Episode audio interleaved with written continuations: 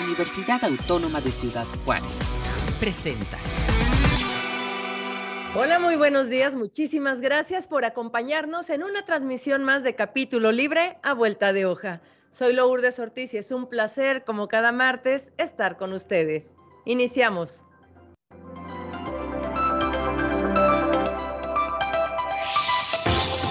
Por su prosa imaginativa y desbordante que combina elementos fantásticos y realistas, ficciones especulares que indagan en la construcción de la identidad desde un espacio liminal y periférico en el paisaje europeo, el escritor más importante de la literatura rumana actual, Mircea Cartaresco, recibirá el máximo galardón que otorga la Feria Internacional del Libro de Guadalajara, el Premio Phil de Literatura en Lenguas Romances 2022 la entrega de este reconocimiento se realizará durante la inauguración de la edición 36 de la feria.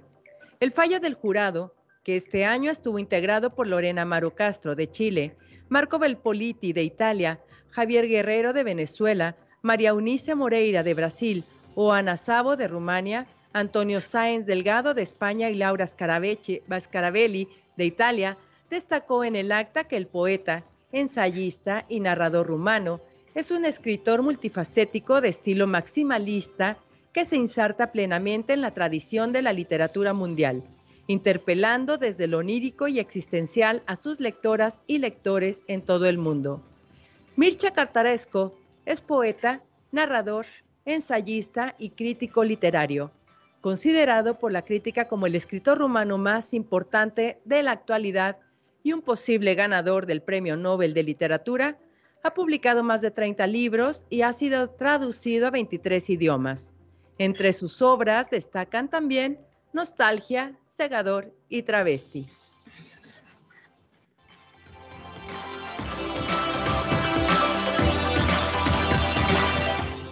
El lunes 3 de octubre a la una de la tarde se presentará el libro Resistencias desde la frontera, cartografía y manifestaciones. Doy la bienvenida a la autora, la maestra Brenda Isela Ceniceros Ortiz, quien nos acompaña esta mañana. Brenda, muchísimas gracias por aceptar la invitación. Hola, buenos días. No, gracias por la confianza y por invitarme. Este, aquí estamos, muy a gusto. Brenda, eh, estaba, bueno, el libro es de acceso abierto. Todas las personas que estén interesadas en conocer este libro se encuentra en la página de libros.uacj y como dije, es de descarga gratuita. Eh, Brenda, ¿fue difícil estudiar la frontera? Pues mira, más que difícil, es muy complejo. Eh, la frontera se ha estudiado desde muchos ámbitos, este es solamente uno de ellos. Eh, yo soy de formación arquitecta y artista visual, entonces esta nueva mirada a la frontera pues tuvo sus retos. Más que nada yo diría que es complejo porque tienes que tomar mucho en cuenta y tienes demasiada información y pues tienes que acotarla a una línea de investigación.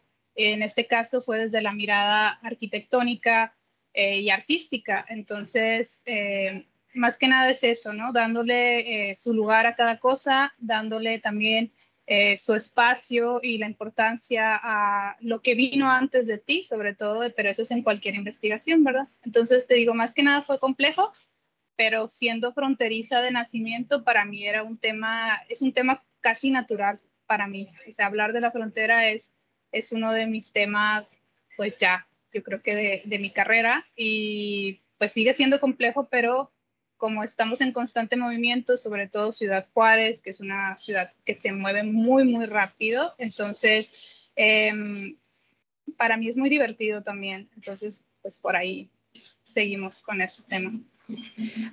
Hablas efectivamente eh, de la complejidad de estudiar la frontera y sí se nota, sí se percibe. Eh, te felicito porque es demasiada información la que hay y descubres en el libro eh, varios Ciudad Juárez, ¿no? Varias fronteras. Eh, para ti, como fronteriza que nos has dicho que naciste en Ciudad Juárez, ¿cambió tu forma de ver eh, la frontera a partir de esta investigación? Sabes que siempre la visualizamos como una línea en un mapa, de repente pensamos que la frontera es un tanto imaginaria, entonces caminarla, se hicieron muchos recorridos, yo la sigo recorriendo cada, pues, cada tanto al año. Entonces, eh, encontrarte con el lugar que se marca en un mapa siempre va a ser sorpresivo. Y más que nada porque esta frontera, como te digo, cambia, es efímera. Hay constantemente manifestaciones, eventos, murales, eh, otros artistas vienen y la visitan. Entonces deja estas huellas como muy muy efímeras, pero a la vez si tú estás en constante documentación, pues las, logras captar dentro de, pues de este acto fronterizo, se podría decir, eh, que resiste, ¿no? Resiste a ser este, amurallado, sobre todo, por ejemplo, en los últimos años, la frontera, pues se construye este muro, ¿no? Entonces, ¿cómo este muro llega a cambiar? No solamente el paisaje, sino el patio trasero de las personas, ¿no? En ciertos lugares y latitudes de, de la línea fronteriza. Entonces, eh, me cambió la manera de acercarme a, los lugares porque piensas que son inertes, de repente piensas que la naturaleza es inerte, pero en nuestra frontera alguna vez hubo un río y eso mm, tiene mucho poder. Entonces, por ahí este, yo espero seguirles compartiendo porque hay mucho que compartir sobre ese lugar. Y pues este es solamente uno de los resultados de, de explorar la, la frontera forense. Correcto. ¿Y qué descubrimientos tuviste aparte de este de estos movimientos que, dices de, la frontera, y es, verdad, la ciudad nunca está quieta, ¿no? Sino siempre está en constante movimiento, pero ¿qué, qué descubriste de nuevo en, en, la frontera, en la ciudad Juárez? Pues como tú lo acabas de mencionar, hay varias fronteras, o sea, la línea fronteriza se recorre casi en 55 kilómetros, eh, lineales, los cuales eh, van desde, por ejemplo, lugares donde está completamente en el desierto, después pasamos a unas zonas industrializadas, unas zonas de concreto, donde hay mucho movimiento de personas, después pasamos a otras que están completamente desoladas, completamente olvidadas, y recorrerla eh, te hace descubrir que hay significados escondidos dentro de ella. Por ejemplo, nos, nos ha tocado también eh, visualizar, no documentamos esto, pero visualizamos los cruces migratorios de personas que piden asilo. Eh, eh, hemos ayudado también a personas a, hacer documentación exploratoria, artística, experimental, agarrar agua del río, ¿no? Cuando se puede. Entonces descubrí que, que es un lugar más, un lugar que se puede caminar en algunos lugares, que también es un lugar políticamente muy resguardado, eh, las voces de ciertos em, actores que constantemente la están interviniendo, también creo que es muy importante tenerlo eh, en cuenta, ¿no?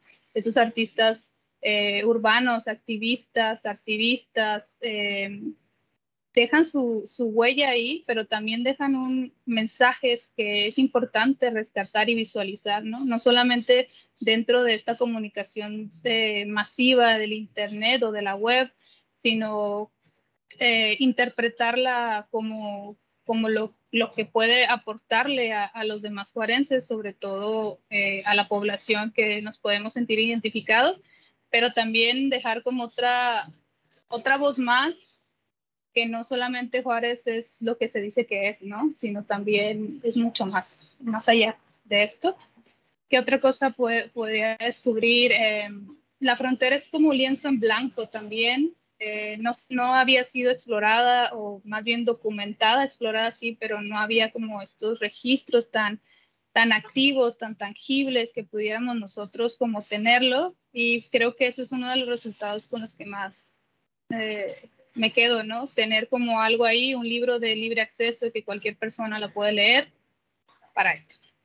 ¿Y cuándo se, se hizo este, este estudio? ¿En qué año y cuánto tiempo eh, ocupaste en, esta, en este estudio?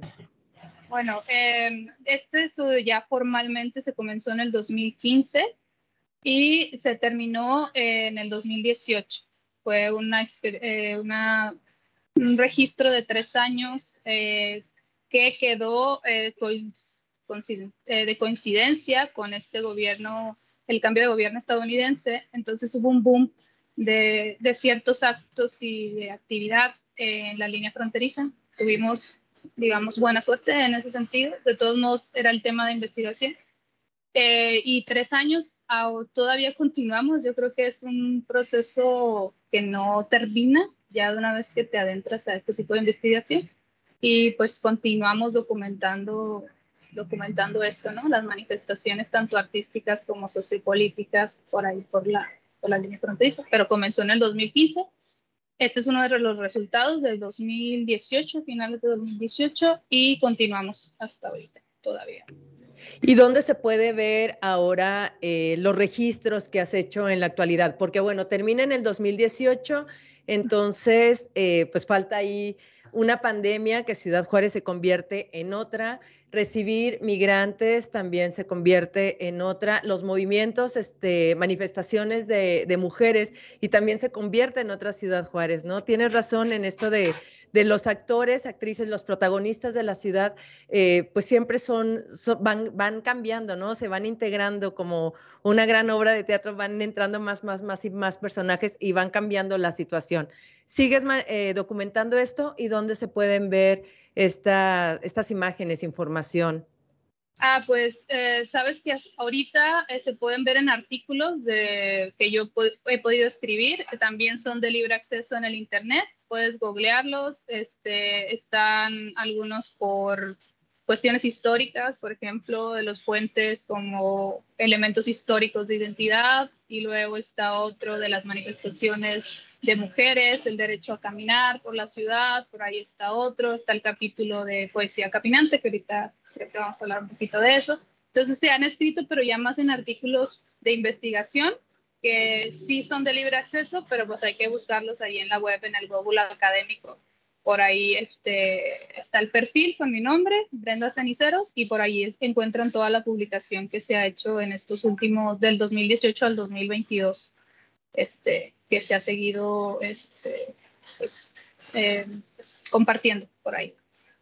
Eh, pues ahí está la, este, la invitación a todas las personas que les interese estudiar la frontera, que les interese estudiar, conocer más acerca de Ciudad Juárez, busquen a Brendisela Ceniceros Ortiz y créanme que es una mirada muy actual. Eh, y académica al mismo tiempo, así que no, búsquenla, no se lo pierdan porque es muy interesante ver toda esta visión. Así que, bueno, Brenda Isela Ceniceros Ortiz, ¿qué otros, qué, qué, otra línea de investigación tienes o este simplemente es frontera desde la arquitectura? Bueno, yo sé que eres un artista visual muy importante, pero por favor, haznos, dinos más. No, gracias por el, por el cumplido, pero este, bueno, vamos a tener el evento, ¿sí? ¿Ya lo digo?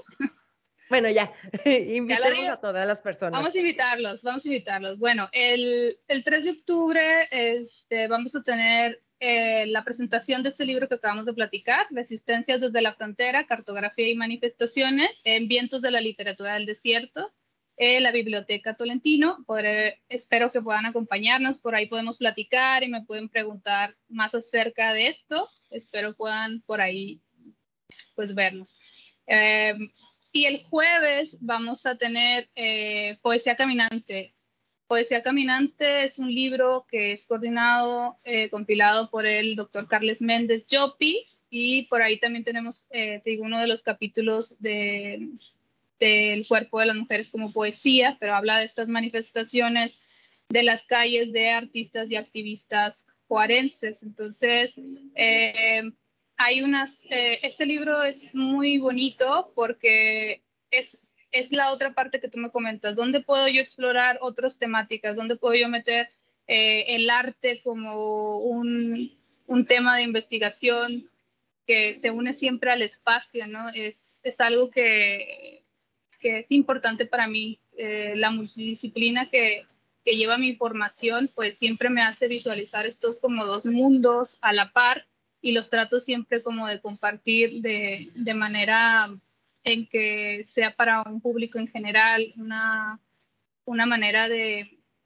pues sí, de platicar acerca de, de cómo vemos no solamente académicamente, sino culturalmente, artísticamente, eh, los lugares, los espacios y Poesía Caminante, que es este libro, pues habla de cómo nuestros cuerpos, eh, como entes de acción y de acto, pueden este, políticamente decir muchas cosas, ¿no? Ya platicaremos un poquito más este jueves a las 10 de la mañana, horario de Juárez, para eh, presentar un poquito más este libro. no sé si... Claro que sí, pues ahí está la invitación a todas las personas que nos están observando. empezamos el jueves 22 de septiembre la presentación Poesía Caminante cuando las palabras toman cuerpo y el lunes 3 de octubre a la una de la tarde en la Biblioteca Pública de Arturo Tolentino participarán Ana Laura Ramírez, la autora Brenda Isela Ceniceros Ortiz y modera la hora Elena Ochoa Lozano. Y en la presentación de este jueves 22, Poesía Caminante, cuando las palabras toman cuerpo, también nos acompañará el coordinador Carles Méndez Llopis y Sandra Iliana Cadena. Así que pues los esperamos en los siguientes eventos y algo muy importante, visiten la página de elibros.uacj.mx porque pueden descargar de manera gratuita este libro de poesía caminante y el libro de resistencias desde la frontera, cartografía y manifestaciones. Así que sigan la página de libros.uacj.mx para que conozcan todos los ejemplares que la UACJ tiene de descarga gratuita. Brenda Isela Ceniceros Ortiz, pues muchísimas gracias por estar aquí en la transmisión de Capítulo Libre a Vuelta de Hoja. Eh, por favor, invítanos a tu Instagram o donde podemos ver los siguientes eventos en los que eh, puedas estar para seguirte ahí la huella. Muy bien, muchas gracias de nuevo por la invitación, por la confianza. Eh, vamos a estar platicando por ahí en estos eventos que acabas de comentar.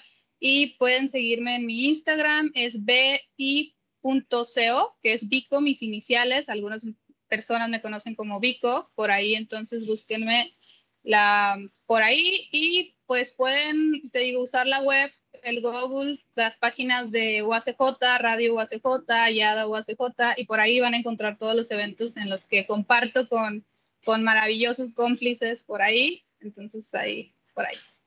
Ah, también la del colectivo Bazar Juárez, por ahí también hacemos cosas, proyectos, este, más que nada de gestión cultural, Bazar Juárez, y por ahí, por ahí me encuentran.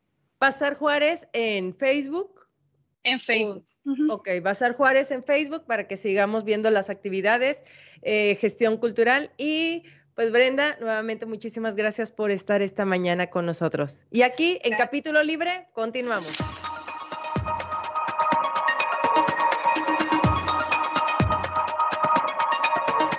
Continuamos con capítulo libre a vuelta de hoja con la recomendación semanal de libros.uacj. Fenomenología de la movilidad peatonal. La experiencia de la calle en dos ciudades del norte de México de Alma Angélica Rodríguez Moreno. En este inicio del siglo XXI, gran parte de las ciudades mexicanas enfrentan las consecuencias de más de 70 años de planeación orientada al automóvil, lo que las llevó a la paulatina transformación de sus calles en espacios meramente de flujos, relegando a peatones y a otros usuarios de medios no motorizados a circular en espacios residuales con una serie de efectos hasta ahora poco estudiados. Esta publicación describe la experiencia del peatón en su vivencia cotidiana de la calle, mediante el análisis de la relación entorno-persona como una propuesta de acercamiento al fenómeno urbano desde el ser humano, partiendo de las condiciones del entorno construido en los sitios de estudio, así como de la interacción de las personas con el mismo. Esta fue la recomendación de la semana de elibros.uacj.mx. Fenomenología de la movilidad peatonal. La experiencia de la calle en dos ciudades del norte de México, de Alma Angélica Rodríguez Moreno. Agradezco a Armando Rodríguez que nos acompaña desde el Teatro Gracia Pasquel. Él está asistiendo a las Semanas Universitarias por la Transparencia 2022. Armando Rodríguez, muchísimas gracias. Por favor, danos tu reporte. Y pues es importante colocar este tema en la, en la pues en la mente, en la reflexión de los universitarios. ¿Qué observas? Que, tenemos que estar atentos los universitarios eh, precisamente con estos temas, porque pareciera que ahora, como hablábamos con el tema de las redes sociales, bueno, pues todo mundo puede hacer uso de las imágenes, de colocar ciertos contenidos y en ocasiones no nos damos cuenta que quizás estamos abusando de una situación en la que todos debemos de tener mucha precaución. Mira, número uno, en el tema que tú dices que es uno de los que tratamos que es datos personales, muchos pensamos, sobre todo los jóvenes, no, pues yo qué voy a tener, no tengo ni cuentas de banco, no tengo ni carro propio, es que ahora a mí no importa. Todos tenemos información sensible o datos personales sensibles que no necesariamente representan eh, un bien económico o material, pero que sí pueden ser objeto de extorsión, de manipulación, de que a nombre tuyos puedan estar cometiendo delitos, ¿verdad? Que ya se ha identificado eso. Entonces, queremos sensibilizarlos y no nomás sensibilizarlos, sino darles herramientas de cómo proteger y cómo manejar mejor sus datos y, y el uso de las redes sociales. Esto con el apoyo del INAI, que es el experto en materia de datos personales en el sector privado. privado. Nosotros como Chitay somos expertos, pero en el sector público. Ese sería un primer punto. Y el otro, que hablamos de gobierno abierto, no es de cómo se abre el gobierno, sino yo como ciudadano, como estudiante, cómo me involucro, conozco más del gobierno y tengo espacios para exigir o para plantear soluciones a los problemas que se están viendo día a día en mi comunidad. Perfecto, pues eso es bien, bien interesante. En relación al Ichitype, háblanos un poco precisamente sobre esto para que nuestros amigos que nos escuchan les quede muy claro eh, pues este ejercicio que se desarrolla diariamente y el esfuerzo que hacen cotidianamente en este espacio. Mira, pues el Ichitype es el Instituto Chihuahuense para la Transparencia y Acceso a la Información Pública. Por ley estamos en sede en Chihuahua, pero estamos haciendo todo el esfuerzo de estar presentes aquí en Juárez y en otras localidades. Nosotros somos los que vigilamos que la autoridad suba la información importante a las plataformas que marca la ley que si tú quieres pedir información se te entregue en tiempo y forma. Y también si hay violación a tus datos personales por una dependencia de gobierno, hablemos de un hospital, hablemos de la policía municipal, hablemos de la Fiscalía del Estado, hablemos de una secretaría de gobierno, si están haciendo mal uso de los datos personales, una universidad, puedes acudir a nosotros para proteger tus datos personales. Pues eso es muy, muy importante, amigos, que lo tomemos eh, precisamente en cuenta y pues estamos precisamente con esta, con esta idea, eh, con el, maestro, eh, con Alejandro de la Rocha, comisionado presidente del ICITAI, pues concluyen esta jornada aquí en el estado de Chihuahua, aquí en la Universidad Autónoma de Ciudad Juárez. ¿Qué sigue para quienes estén escuchando y quisieran participar de lo que, de lo que sigue aquí en, el evento, aquí en el Teatro Gracia Pasquel, maestro? Hoy terminamos a la, aproximadamente entre las 2 de la tarde. De ahí se van a quedar varios módulos en línea y material que ustedes pueden, pueden seguir. Y si tienen alguna inquietud de un proyecto que haya surgido de aquí de, de, estas prácticas, pueden acudir con nosotros al Ichitype vía internet, vía correo electrónico, vía telefónica al 614-201-3300 y con mucho gusto lo estaremos apoyando. En octubre, el, el 12 de octubre, vamos a ser sede de un foro regional sobre minería y sobre datos abiertos que ahí les estaremos informando también para que nos puedan seguir acompañando. Correcto, recuerden allá a las 11 de la mañana este conversatorio Privacidad y Protección de Datos Personales y Redes Sociales en la Vida Universitaria. A las 12.25 eh, eh, continúa este debate relacionado con este mismo tema y a la 1.30 de la tarde el taller Gobierno Abierto y Transparencia Proactiva. Pues eh, muchas gracias Alejandro de la Rocha y pues muchas gracias por estar aquí. Siempre bienvenidos a la Universidad Autónoma de Ciudad Juárez. gracias por su recibimiento, por lo caluroso siempre de su recepción. Estamos a la orden. Gracias amigos, continuamos contigo Lula para eh, finalizar el espacio de capítulo abierto. Buenas, buenos días. Muchísimas gracias Armando y así fue Armando Rodríguez desde el Teatro Gracia Pasquel en las Semanas Universitarias por la Transparencia 2022. Amigos, amigas, concluimos con esta transmisión de capítulo libre a vuelta de hoja. Agradezco a todas las personas que nos escucharon el día de hoy, agradezco a todo el equipo técnico que hace posible la transmisión y nos vemos el siguiente martes. Hasta la próxima. Este fue un programa de la Dirección General de Comunicación Universitaria de la Universidad Autónoma de Ciudad Juárez.